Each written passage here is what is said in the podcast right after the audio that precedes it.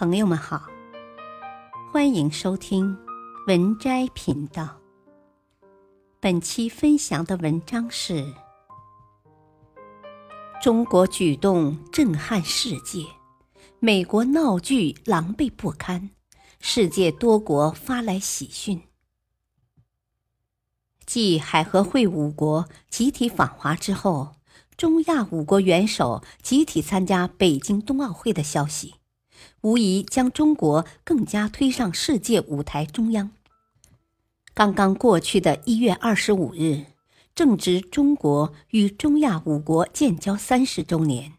随后，五国元首宣布集体访华，自然对这三十年双边关系最好的肯定。对于本届北京冬奥会，普京曾经评价道。俄方将派出阵容强大的体育代表团出席北京冬奥会，相信冬奥会将成为一届成功的体育盛会。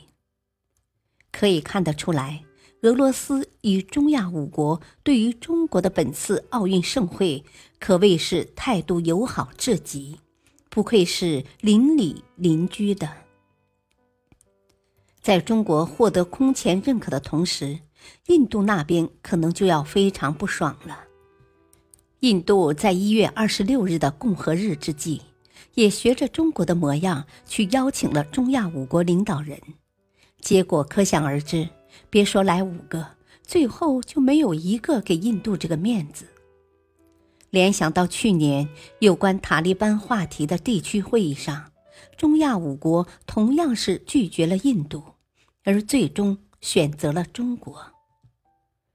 中国能够比印度获得更多的尊重，这可不仅仅是因为中国的综合国力，主要是中国懂得与邻为善，懂得与中亚五国如何处理好关系，并最终实现双方互利共赢。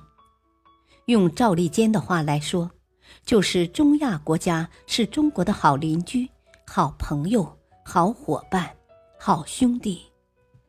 仔细品品，这样的评价真的当然。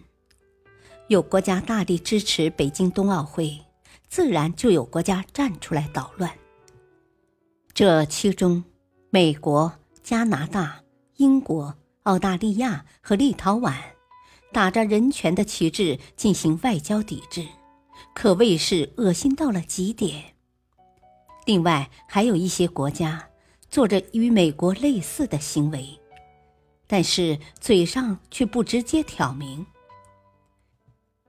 不管具体是哪种，无疑都是将体育赛事进行政治化的过程。现在距离北京冬奥会只有一个星期的时间了，有朋自远方来，当然还是要以东道主的身份欢迎一下。对于运动员来说，这样的盛宴可是每四年才有一次，人生又有多少个四年经得起错过精彩？至于某些政客们的表演，恶心确实是恶心，但是对于本届冬奥会来说，不过是种拿不上台面的噪音而已。迎接新年的同时，也是在迎接北京冬奥会，双喜临门。本篇文章选自微信公众号“当今世界”。感谢收听，再会。